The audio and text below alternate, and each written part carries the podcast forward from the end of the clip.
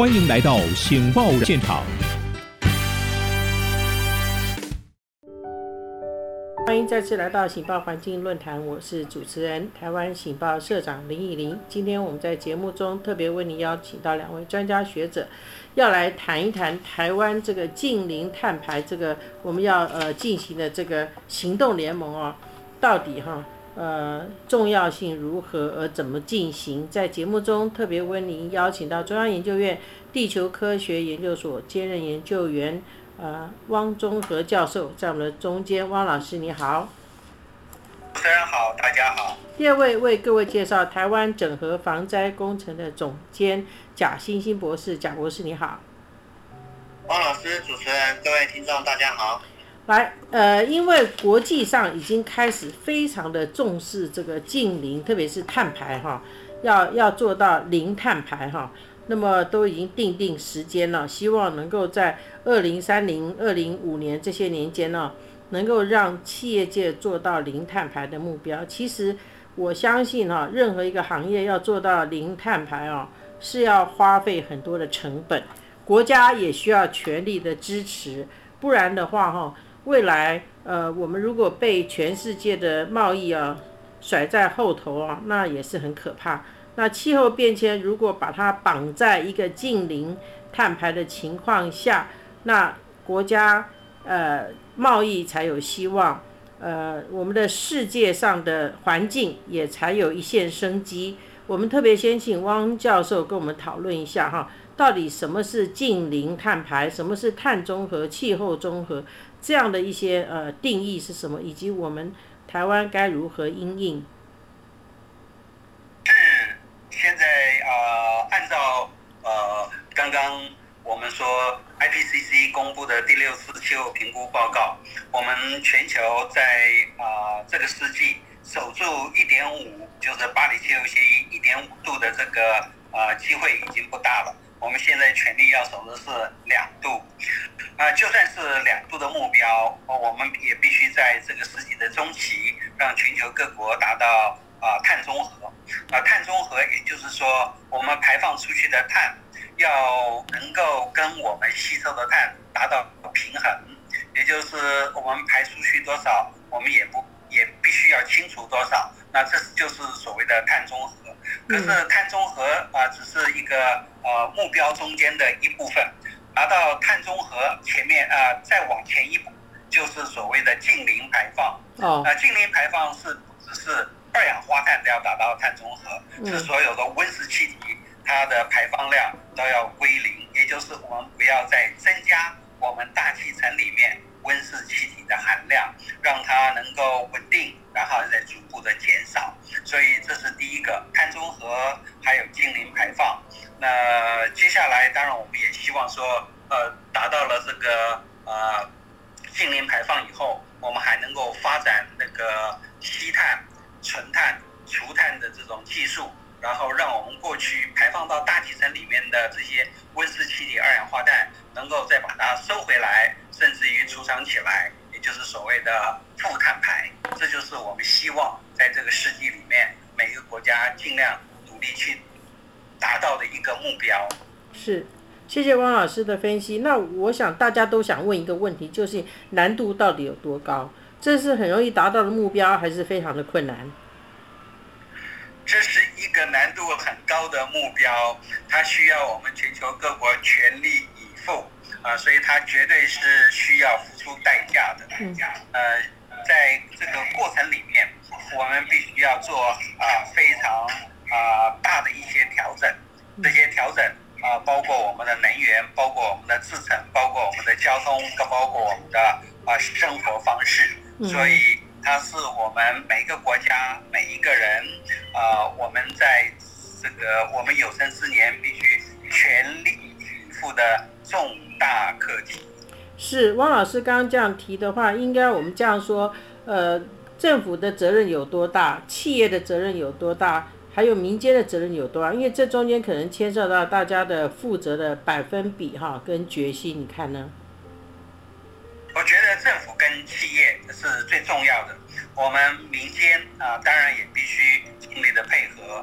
那政府必须要在这个整个能源的政策，呃，做好这个前期的工作，让我们在呃能源使用的碳排要必须大幅度的减少。那企业更重要，因为在它生产的过程里面，它就会排放大量的温室气体。呃，我们必须从这个过去高碳的、高碳排的这种生产方式，转而变成低碳排，然后甚至于到零碳排的这种生产过程。那所以国家也好，我们的企业也好，都扮演了一个关键的角色。那接下来才是我们每一个生活的人，我们在我们的日常的食衣住行里面啊，让我们的呃碳排尽量的减到最低，然后让我们每一个人都过一个绿色又不伤害我们环境的环保的一个生活方式。嗯哼，老师，媒体这么多，你真的还要办台湾醒报吗？可是你觉得大家对媒体满意吗？至少台湾还少一份清新、有性万爱、有真善美的报纸吧？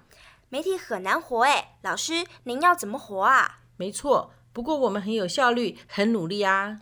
台湾醒报有什么特色呢？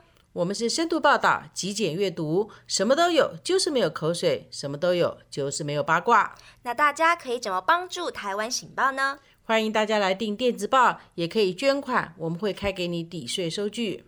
这么说，就请大家一起来支持林依林老师所办的台湾醒报吧。请上网阅读您不可不知的清新媒体——台湾醒报 a n n t w dot com。好，那我请教一下贾贾贾博士，就是呃，如果我们能够做到近零啊，而且我们的行动联盟真的很成功的话，我们可以有哪些优点？就是我们得到什么样的效益？刚刚提到呃难度非常的高，但是我们如果一旦做到的话，或者是我们不去做到有什么缺点？做到有什么优点？麻烦呃贾博士帮我们分析一下。好，是啊、为什么要朝这个近零的目标来努力啊？其实我们知道，整个地球目前的健康状况其实是非常的糟糕啊，全球各地同时上演水深火热的情形啊，每一年每一年都只是越来越严重。我想这是第一个。第二个，那当然我们知道造成这样的一个结果，这个原因啊，其实就是我们人为过多的温室气体排放。所以呢，IPCC 这次的报告也提到，为了要让整个地球在世纪末温度上升的幅度，要尽量能够维持在一点五度的这种情况之下，这些作为是我们势在必行，是一定要做的啊。所以我想，如果我们真的能够做到这样的一个啊近零，乃至于到这个整个排放都是负排放的话，我想这个对地球身体健康的恢复呢是非常非常有帮助的。我想这个是第一个啊。那当然，其实呢，为了要达到这样的一个目的，其实我们真的是需要付出非常大的代价。当然，以政府来讲的话，整个国家的这个政策、能源转型的政策，以及在温室气体整个管制上面，不只是管制，还要怎么样有效的让整个企业、产业呢，它能够趁着这样的一个机会，要能够转型。嗯啊，能够转型，也就是说，朝着这个低碳的这种企业或低碳的这样的一个生活形态来，啊，来啊的目标来进行。所以呢，在这个过程当中，其实像现在很多的企业啊，特别我们要跟国际上面做生意啊，会有这种所谓的啊碳的这个碳价，也就是说呢，你为了要，如果说你没有办法去减少温室气体的排放，那你就是要买那个碳权，所以这个呢也都会造成企业上面它可能需要更多的付出。嗯。当然，这样的付出呢，我觉得我们也很有必要要让非常多的，特别是中小企业啊，嗯要让他们有这样的认知，因为这样的付出呢，其实是必须的，是必要的，因为为了我们地球的永续。当然，跨国的企业，我想这个不用政府逼啊，他们为了要跟所有国际的跨国企业做生意啊，国际的这些呃大型企业，他们就会主动要求你一定要达到，比如说近零啊，再生能源的使用等等各方面啊。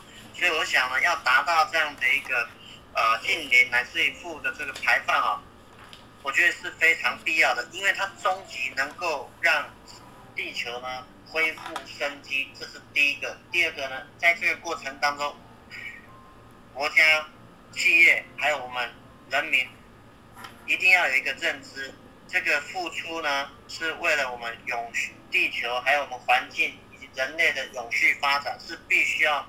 付出代价的，这个是需要付出非常大的代价。好，谢谢贾博士的分析。我想最后请汪老师跟我们分析一下，就是如果我们政府有心要做，现在因为已经成立的，呃，就是反正副总统也好，这个行政院长哈，已经成立一个台湾近邻行动联盟，看起来啊已经有目标了哈，然后也显然是有预算。而且也也是号召了许多的企业一起加入了哈。那请教汪老师，你觉得整个事情的步骤哈、顺序哈，或者是最急切的是有哪些要赶快进行啊？要赶快编预算呢，还是赶快宣导呢，还是赶快做建设呢？你怎么看？哎，我觉得这次台湾净零行动联盟能够成立，呃，对我们台湾的。呃，这个减碳工作是一个非常重大的一个呃推动，也是一个非常好的一个开始。那我觉得最重要的，其实政府要积极的这个开始行动。呃，为了这个减碳的工作，那环保署环保署已经那个宣布说，将要这个修改这个温室气体减量法，变成气候变迁应应法。我们希望这一个第一个，这个最上位的法律要及早的完成通过。那第二个，政府更重要的是要做好能源的减碳，因为台湾的碳排能源占了最大的一个部分，所以如何让我们的能源在转型的过程里面达到碳排、达到呃这个低碳的这个目标，是政府现在最优先个急迫的工作。那第三个就是我们整个工业界都要配合，让我们的工业制成能也能够减碳。那还有就是我们的交通部分，我们的交通碳排一向占比非常的大。那如何把我们的整个交通将来让它变成电力化，让它的排放能够大幅度的降低，这都是政府必须要努力去做的。所以我觉得最重要的，政府必须啊要见机。谢谢。急，马上去做，所有的资源应该都这个投注在这一方面。好，贾博士，你有没有一句话做一个结论呢？我们要结束了。啊，是的啊，我们看到呃，台湾的企业界呢成立了近邻的行动联盟。当然，政府我想再从这个呃府院的层级呢，应该也要同时呢来配合成立一个近邻的这个。